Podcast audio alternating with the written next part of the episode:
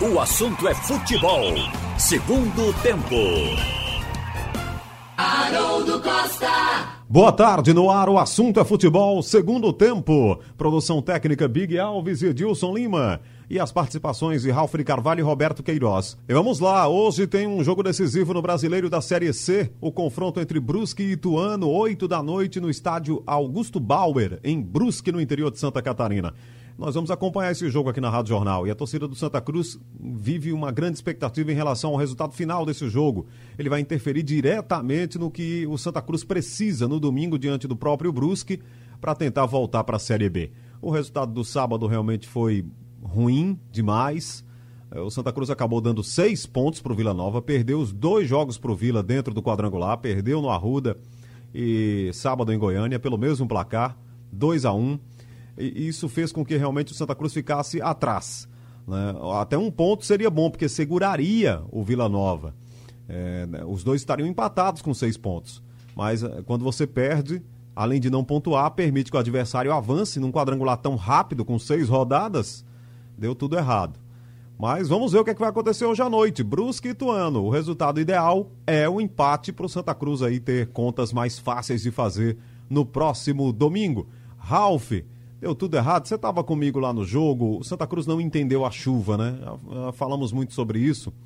É, é, o Santa Cruz não entendeu o jeito de jogar na chuva. O, o, time do Vila Nova, você falou isso durante a transmissão, desde o começo entendeu que de fora da área poderia construir uma vitória. E o goleiro Maicon Cleito acabou não salvando ali dois chutaços. É, o primeiro do Alain Mineiro, o segundo do Pedro Bambu. E aí o Vila Nova o Vila Nova se adaptou mais rápido ou pelo menos entendeu melhor como venceria o Santa Cruz, Ralf? Acho que sim. Boa tarde, Haroldo, minha gente. Olha, campo molhado, você tem que pelo menos chutar, porque a probabilidade do goleiro não segurar, resvalar na luva, bola molhada, luva molhada, água caindo. E o Santa não chutou. Você vê o primeiro tempo de Santa Cruz, ele fez quatro cruzamentos de fundo depois que o jogo estava 1 a 0 Então, Santa Cruz, ao cabo e ao fim, está jogando mal o quadrangular. Santa Cruz esteve bem na primeira fase, depois caiu e quando retomou, olha que ele está abaixo dos outros na classificação. Quer dizer, por que chega com essa agonia na final? Ele precisa ganhar e não é suficiente. É preciso que haja composição de resultados para que o Santa não fique fora, que é o que nós estamos torcendo. Isso em função do time ter caído de rendimento. Você vê, Pipico, numa hora dessa, chega a sete partidas sem fazer gol. Ele já tinha tido essa fase em agosto do ano passado. Agora voltou e num momento desse você vê inadaptado àquele campo, que ele é um jogador leve, de habilidade, mas no campo pesado. E no tranco, porque os marcadores dele eles foram do dobro fisicamente do próprio Pipico, foi anulado. Aí a gente vai vendo as coisas. O Santos insistiu em trocar passe no primeiro tempo, num gramado daquele. É não enxergar e não parar para pensar que a poça d'água trava a bola e é o principal marcador.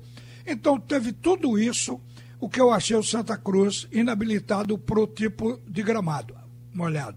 No segundo tempo, melhorou porque suspendeu a bola. Mas na hora que o técnico da equipe do Vila acudiu, botou os jogadores para puxar o jogo para frente, novamente pegou o pulso do jogo e fechou com aquele segundo gol. Então, Santa, ele precisa primeiro jogar melhor diante do Brusque. É a primeira coisa. Jogar melhor, porque o Brusque está bem. E ter essa garantia de que vai ganhar para esperar pelo resto. Agora, hoje, Haroldo, você tocou aí a gente está aqui apostando no melhor resultado de empate. Mas se der um ou outro, depende do jogo do, do final do adversário, do concorrente. Por exemplo, a possibilidade de dar Ituano e Ituano empatar a segunda partida, entraria Santa Cruz e Ituano na hipótese, ou se o Ituano ganhar o segundo jogo. Então vejo também um caminho. Se der Brusque, aí é, de certa forma, com nove pontos, o Brusque já garante a, a vaga dele. E fica para o Santa Cruz depender também do segundo jogo. Um empate. O que é que o empate vai levar? O Santa a oito pontos e o Vila a oito pontos. E parece que o Santa, zerando o saldo de gol, Aí vai ser a briga por os itens de desempates no final de tudo. Depende também do número de gols da vitória do Santa Cruz com a equipe do Brusque.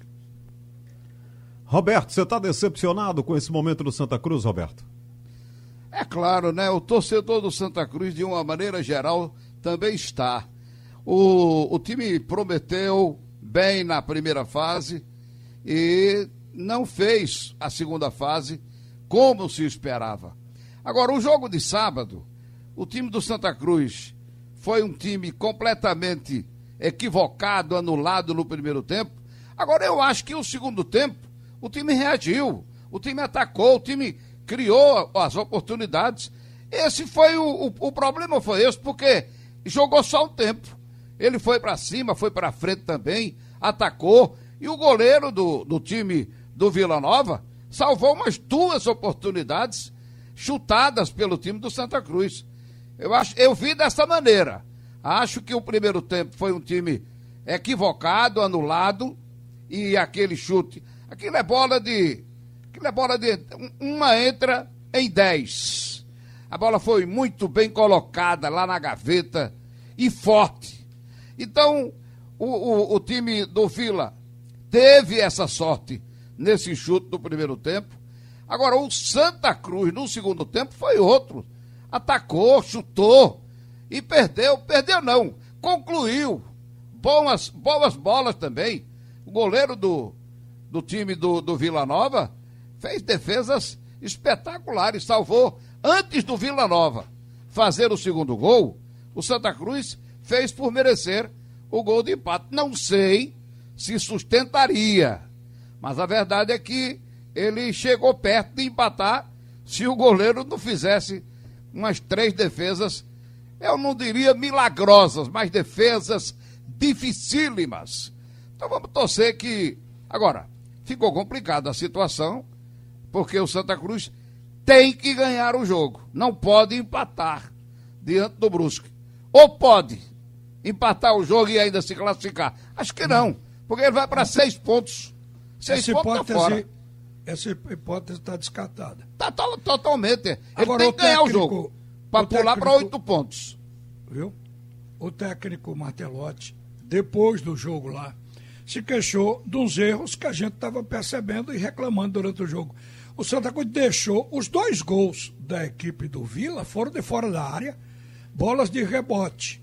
A primeira não, mas a segunda foi um rebote do próprio Santa Cruz. Ele se queixou que deixaram chutar as duas bolas. Tava todo mundo, falta... no segundo gol, tava todo mundo dentro da grande área, Ralf. Não tinha é. um, um jogador para abafar aquele chute. Você vê que erro.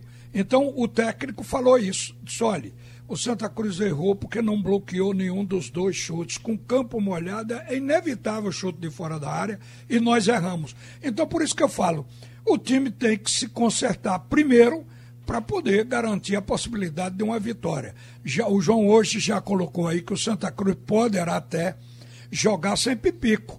Entrar com. Porque Pipico foi mal. Entrar com Vitor. Vitor Rangel foi melhor. Entrar com Vitor Rangel. Gostei. Jogou bem. Jogou é, bem.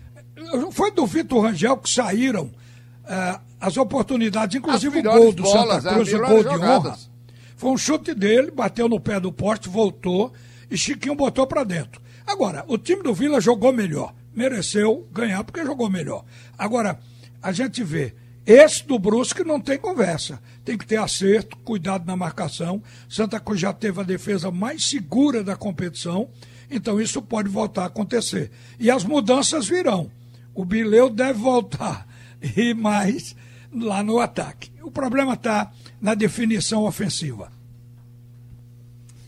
Pois é, vamos lá com Brusque e Ituano hoje. É jogo decisivo aí da reta final do Campeonato Brasileiro da Série C e o Santa Cruz vai voltar a campo no próximo domingo para pegar o, Itu, o Brusque no Arruda, num jogo em que só a vitória interessa. E o Vila Nova também conseguiu é, acabar com aquela história de que o mandante não vencia, né? Venceu bem, venceu aí o, o Santa Cruz e abriu vantagem o time goiano. E... Oi, Ralf. Olha, um pedido do João Maradona, o observador técnico de Pernambuco, de que ele ia fazer uma peneira em Barra de Guabiraba no dia 17. Estava convocando aí os garotos que quisessem. Esses meninos aprovados iriam para São Paulo. Mas a peneira foi cancelada por causa do Enem. Então ele agora telefonou pedindo, oh, avisa aí para o pessoal não se deslocar, porque Barra de Guabiraba fica longe, fica lá perto de Bonito, de Cortês, naquela região por ali. Então, dia 17, a peneira está cancelada. Ok. Bom, ainda rendendo muito é, tudo que aconteceu no jogo do sábado na Ilha do Retiro entre Esporte e Palmeiras. A gente sabe que o futebol tinha 17 regras, né? E elas eram seguidas até bem pouco tempo. Aí depois disso, ou por um longo período, até uns anos para cá vieram as tais orientações. Essas orientações causam diversos eh, problemas, digamos assim, diversas polêmicas. Cada um que interpreta de um jeito, esse lance é, esse não é. Passou para o campo da interpretação e até um pouco abstrato e aí fica aquela história, o, o que sai da cabeça do juiz é o que cada um pensa, um vê de um jeito, outro vê de outro. E nem o árbitro de vídeo. Veja, o vídeo veio para solucionar, né? Ou para diminuir é, consideravelmente o que a gente poderia ter de dúvida dentro de uma partida de futebol. Mas nem com o vídeo, né, que é técnico, que é um equipamento, é, as coisas são resolvidas. Passa na mão lá dos árbitros os, o, a análise das imagens e acabam gerando outras interpretações. É, o presidente do esporte se pronunciou hoje de manhã, estava ouvindo o que ele falou. Ele disse realmente que o esporte, desde o ano passado, que vem se posicionando é, diretamente com o presidente da CBF, com o homem que cuida da arbitragem, que é o Leonardo Gaciba, contra os erros de arbitragem. O que fica daquele esporte Palmeiras é, para você, Roberto, e para você, Ralph? Realmente um festival de erros, interpretações equivocadas, o esporte está sendo realmente é, diretamente prejudicado ou está dentro do campo de, de que muita gente também está sendo prejudicada por causa justamente dessas orientações e dessas interpretações que cada árbitro faz de um lance? Olha, eu acho que isso ajudou a azedar a maneira com que o VAR vem sendo utilizado no Brasil. É mais um questionamento porque de fato o VAR é importante. A Europa, o mundo inteiro se utiliza do VAR para tirar dúvida. No Brasil é para colocar dúvida. Então você note, repassando o lance do, do, do Rony, o árbitro tinha tanta convicção que apitou, mas alguém do VAR o chamou. E ele foi para o VAR. Aquilo foi um constrangimento para o juiz, porque nós temos a consciência que quando a bola toca na mão de alguém, precisa ser analisado dentro da área. A possibilidade, sendo defensor, sendo do time que está sendo atacado, é que seja falta e, portanto, pênalti. Então, a bola, ela, ela cumpre aquela primeira impressão que se tinha quando o jogador está com o braço fora do corpo, quando o jogador não está em posição considerada natural para andar, para se firmar, é, aí se coloca a ideia de que realmente é falta. E ele não estava numa posição natural, com o braço para cima, ninguém anda comparecendo o Cristo Redentor. Ele então, levantou o, árbitro... o braço, Ralf, na hora que a bola vinha. Ele estava é, com o... o braço para baixo. O Quando que, ele viu que, que, a bola vinha ao encontro dele, ele hum. levanta o braço. O que reforça a tese da interceptação. Mas vamos ao, ao pé da letra. Aí vai o árbitro. Chega lá, o árbitro, com sua convicção de juiz, de estar tá pitando primeira divisão, é obrigado a voltar atrás, o que é ridículo, porque o VAR se lembrou da recomendação do Leonardo Gaciba. Hoje de manhã a Rádio Jornal colocou no ar Leonardo Gaciba o trecho onde ele não foi em função desse lance do esporte, foi lá atrás, nas instruções, falava de um lance, ele mostrava até o vídeo, de um lance parecido com esse do esporte. Essa interpretação ela não é de conhecimento de todo o árbitro, muito menos dos jogadores, dos dirigentes de futebol e de parte da crônica. Quer dizer, a coisa foi mal divulgada. Mais uma mudança, porque há seis meses atrás, o conceito dessa questão da bola na mão dentro da área era outro. Chegamos até até, em anos anteriores, o fato do jogador botar a mão para apoiar o corpo mão no chão e a bola bater, é pênalti porque bateu na mão. Vocês se lembram do caso de Richelli. Então, essas mudanças, elas estão comprometendo o VAR. Eu não vi um caso parecido ainda na Europa. Pelo menos não li, não vi imagem que tenha ocorrido algo que tenha sido interpretado assim. Então aqui a gente tem uma variedade de interpretações que muda e os hábitos não estão acompanhando, quanto mais o torcedor comum, o jogador ou o cronista. Foi o que a gente viu nesse jogo do esporte. O juiz foi o primeiro a ser desmoralizado pelo VAR, porque o lance foi isolado. O jogador Rony estava fora do bolo, a bola bateu, todo mundo viu. A ponto de Arnaldo César Coelho, que, convenhamos, é uma referência. Arnaldo, eu acho que não sabia dessa recomendação do Leonardo Gaciba. Então o Arnaldo disse lá, para mim não. Aquela expressão, aquele jeito carioca de reagir às coisas que ele não concorda. Então, a gente percebeu que eh, ninguém concordou. Só o pessoal de dentro da direção do, da arbitragem brasileira.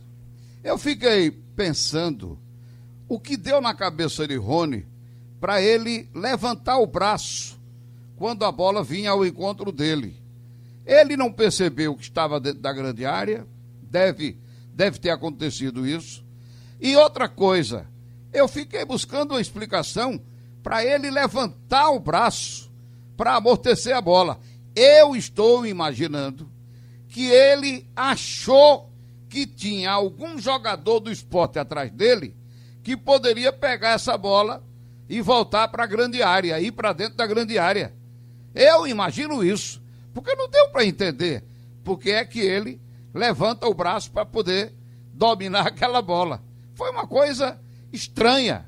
Agora, as explicações são várias, a gente fica de queixo caído porque um diz uma coisa, outro diz outra a árbitra que participa da, da, dos jogos, da transmissão, num jogo diz uma coisa, no outro jogo diz no mesmo lance a mesma, uma coisa totalmente diferente. Enfim, é uma confusão sobre determinados lances, Chocou, esses né, lances né, de bola na mão e mão na bola. É uma loucura Chocou. isso. Chocou. A interpretação é como se ela, tá certo, ela deu legalidade à ação do VAR porque foi uma orientação da CEAF. Muito bem, veio da, da direção. Mas a, o mundo esportivo não aceitou muito essa nova interpretação, porque interpretação, cada um tem a sua. Então a gente tem que seguir a do Leonardo Gaciba. Agora, e por que não foram consignados, não foram dados os pênaltis? Eu vou falar de um, aquele que o zagueiro segurou o braço de brocador ao lado dele e vai pro chão levando o brocador, quer dizer, fingindo para enganar o árbitro que ele estava caindo, mas na verdade estava derrubando o brocador. E por que esse também passou em branco? São estranhas as coisas que acontecem às vezes num jogo de futebol. É, eu eu vendo aqui na TV fechada que o esporte vai pedir anulação do jogo e também estão destacando o lance, mostrando o lance e dizendo também que o esporte vai pedir para não ter mais VAR nos seus jogos. Foi Agora, o que disse é o de manhã aqui, aqui é, de manhã o Fred falou. Falou tudo é. isso aí que você está falando. É o que Maciel já, falou. O jornal deu logo cedo, Maciel reverberou isso antes também. É, eu sei, foi o Fred Domingos que falou, né? Então, olha, o, o VAR ele, ele também, o jogo com Fortaleza, anulou um gol de Fortaleza. Teve lance também que o esporte não é que tenha sido ajudado, porque houve realmente um impedimento. Se não tivesse o VAR, o gol não seria anulado, aquele, aquele gol que o Fortaleza empataria o jogo. Estão usando então, mal o VAR, é, viu, Haroldo? O, o VAR eu acho que é o grande instrumento de tirar dúvida e os caras estão transformando isso num bota dúvida. É o que mais é o que mais chama atenção talvez nesse debate, né? Você ter a tecnologia e ela não resolve, né? Ela não resolve porque quem está atrás não está conseguindo resolver com ela. Não é isso? É, o pênalti do brocador em cima do brocador, o brocador estava dentro da pequena área, a bola estava chegando, ele ia dominar e virar ele iria fazer o gol, mesmo estando na má fase. Mas ele iria, é, se não fosse puxado é, e derrubado, ele iria fazer o gol. Foi outro absurdo que o VAR não vê e não chama o árbitro. Quer dizer, a gente fica realmente é, de queixo caído. Incrédulo desses instrumentos não estarem sendo utilizados como devia. E o caso de Brocador, quem sabe, com um golzinho desse, ele não pudesse sair da má fase. Porque o que faz jogador sair da má fase é convicção. Ou seja, ele passava a ter convicção que pode de novo, que está fazendo gol e crescer. Isso fortalece o psicológico do atleta. Foi uma chance que tiraram dele também. É, antes de fazer mais um intervalo aqui, a grande pergunta agora vira: o VAR serve ou não serve? Serve. Serve? A resposta é que serve. Mude, prepare melhor os, os operadores do VAR, É, os árbitros de exatamente. vídeo. Esses é que é têm que ser preparados. É porque, assim, se você pensar no protocolo do VAR, ele dá muitas possibilidades de você corrigir, não é? Veja, o árbitro marcou pênalti. Aí o cara do vídeo olha, olha, olha e diz: faça o seguinte, vá lá, veja o lance e revise ou pense o que você marcou. Se você confirma o que você pensou, né? ou se você vai mudar a sua opinião. Veja, ele está dando uma possibilidade do cara ver o lance outras vezes, por vários ângulos, e dizer o que ele pensa. Então, teoricamente, o VAR, ele não está ali para destruir um resultado de jogo, ele está ali realmente para ajudar. Agora, o cara marca uma coisa, aí olha de novo, olha, olha. É, é, eu, eu Mas desisto. ali, Haroldo, ali É- teve uma é indução. estranho isso, Ali né? teve uma indução. Porque o juiz marcou, porque viu o lance. O lance foi um lance visível demais. Mas acontece Então, o seguinte, Ralf, toda vez Ele que mudou jogo... de opinião porque alguém deve ter dito. Não se esqueceu que Garciba falou sobre isso? alguma, co- alguma coisa. O problema, mudar. o problema é o seguinte, Ralf. Toda decisão agora do árbitro, de decisão diária, ou seja, pênalti ou impedimento, né? Ou no caso, pênalti mesmo, que é o lance que, que carece da decisão do árbitro, tudo que ele marcar, alguém vai dizer outra coisa pra ele.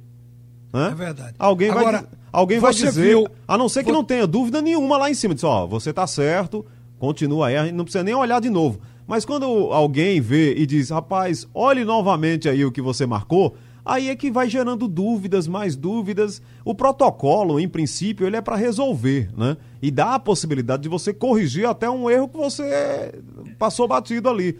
O problema é que depois o cara. Eu, eu imagino que passou na cabeça do Capixaba. Vê, o, o- realmente, como você tá falando, Ralf.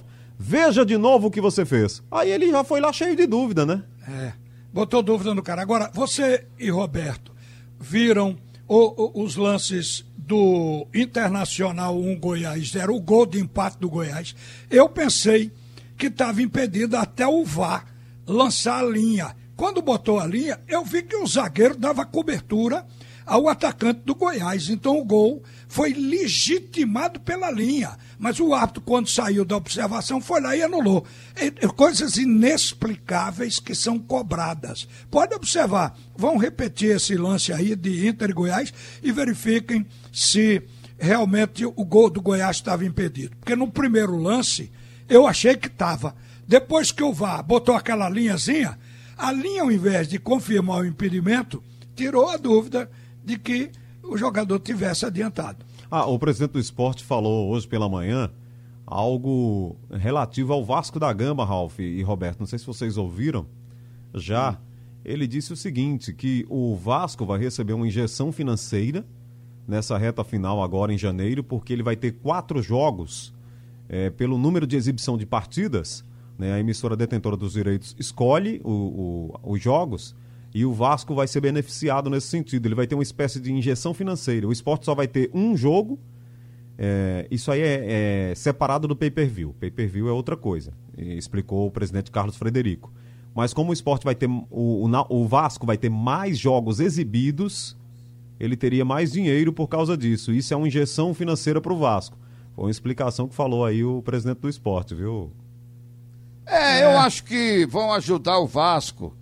O Botafogo eu acho que não tem mais solução, não. O time é fraco. Não, o Botafogo só por decreto. Está É. decretado que o Botafogo não vai cair porque é. teve pandemia. Aí, Ou pronto. então acabar com o rebaixamento, termina o campeonato. Olha, vamos anular o rebaixamento, porque teve uma pandemia e prejudicou muito os clubes que estão lá na rabeira. Se acontecer isso, pode ser. Olha, tava ouvindo o Lisca, gente, falando sobre o Náutico, fez eh, diversos elogios, teceu elogios aí a, o, o trabalho do Hélio dos Anjos. O, o Lisca que está na primeira divisão, né? O América agora briga pelo título, ali ao lado da Chapecoense, 66 pontos, uma campanha sensacional do América Mineiro, que está na primeira. Agora é só uma questão de tempo aí, se vai subir como campeão ou não. Uh, o trabalho coroado aí do Lisca. E eu acho que o Lisca corrige um pouco também algumas coisas que ele já falou, né? Lembra quando ele foi para o Ceará, aí foi dizer que falar mal, falar mal da torcida do Náutico, ah, lá onde eu estava não tinha isso. Aí o Lisca às vezes fala demais, fala pelos cotovelos. Mas dessa vez, me parece uma atitude muito respeitosa aí do Lisca com o próprio Hélio dos Anjos e com a direção do Náutico, disse que tinha carinho pelo clube. O Lisca deu uma arrumada aí.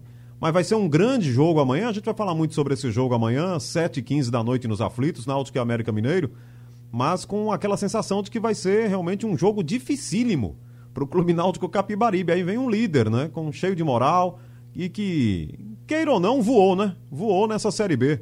Ralf, Roberto. É, tá com a vaga na Série A do ano, do, desse ano. Do ano que vem, não. Vai é, desse ano. ano. é verdade. É.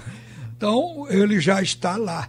Agora, eu me lembro aqui das palavras de Diógenes Braga, vice-presidente de futebol do Náutico, quando disse que o time estava com compromisso com o grupo todo fechado é, no objetivo de ganhar o jogo que ganhou, foi o jogo passado, de ganhar a próxima partida com a América, com a Ponte Preta sacramentar com o Oeste a subida. Esse é o projeto do Náutico, é, certamente feito o acordo dentro do vestiário e os jogadores assumindo essa postura de defender com unhas e dentes da agora por diante, ou na técnica ou na raça, os pontos que o Náutico precisa para se manter, portanto, na Série B.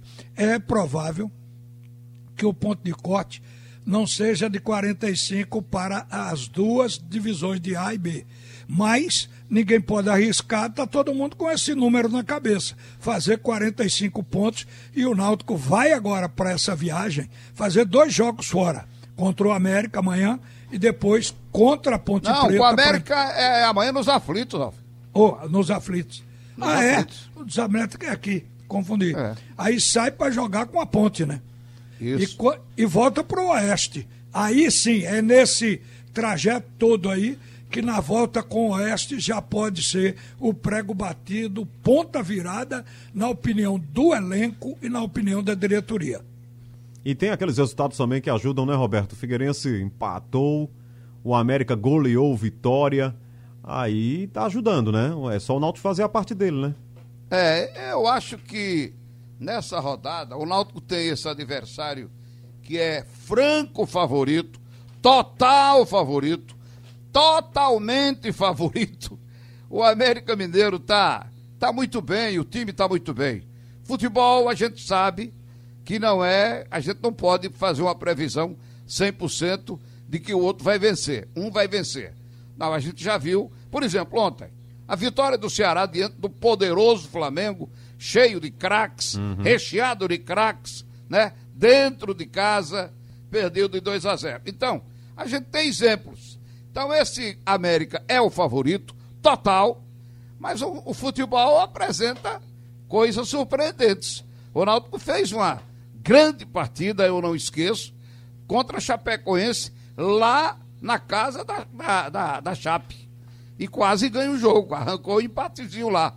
Então, quem sabe, se o Náutico com muita raça, com muita garra, consegue alguma coisa diante do América Mineiro. Alguma coisa, um empate, uma vitória seria extraordinário. Eu acho que o América volta a dizer, é o favorito, mas no futebol as coisas podem acontecer.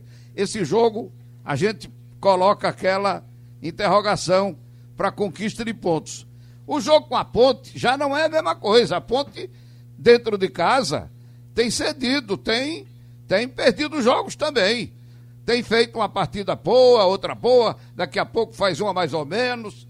E o jogo como é este, esse sim é o jogo que não se pode é, brincar, porque tem que fazer os três pontos. São esses jogos que o Náutico. O Náutico com, com a vitória, vamos dizer, um empate com a Ponte Preta, uma vitória diante do Oeste e vamos admitir um empate diante do América Mineiro. São exatamente cinco pontos, né? Cinco pontos. Quem sabe, se isso acontecendo, o Tiba já encaminha aí a sua. garante praticamente a sua permanência. Tem 38, Sim. com 5 vai a 43. Eu acho que já dá. Tu acha que já dá? É, pode ser que dê. Pode ser que dê. Nós estamos trabalhando com 45, mas tem a variante e a possibilidade de 43 existe. Agora, Roger, você falou. Mas ele, aí... depois desses três jogos, ainda tem outros. Sim, são seis. Que são pode arrancar partidas. aí mais um, mais um ponto ou dois, né? É. Agora, olha, tem 15 pontos ainda para ele buscar. Agora, o fato é que é, você falou no Flamengo, eu fiquei com pena de Rogério na hora da coletiva, porque bombardearam ele. Ele chegou a usar uma frase: Eu me sinto capacitado para estar no Flamengo. Agora, no fim, ele disse: Eu tenho que encontrar uma saída aí, tenho que mudar de novo. Quer é dizer, a porta. Hein? A saída é a ele porta. Ele tem né? que encontrar a porta, Ralf. Parece que não é, não é treinador de clube grande, não. Clube grande, é. eu digo assim, recheado de craques. São Paulo, Cruzeiro é e difícil. Flamengo.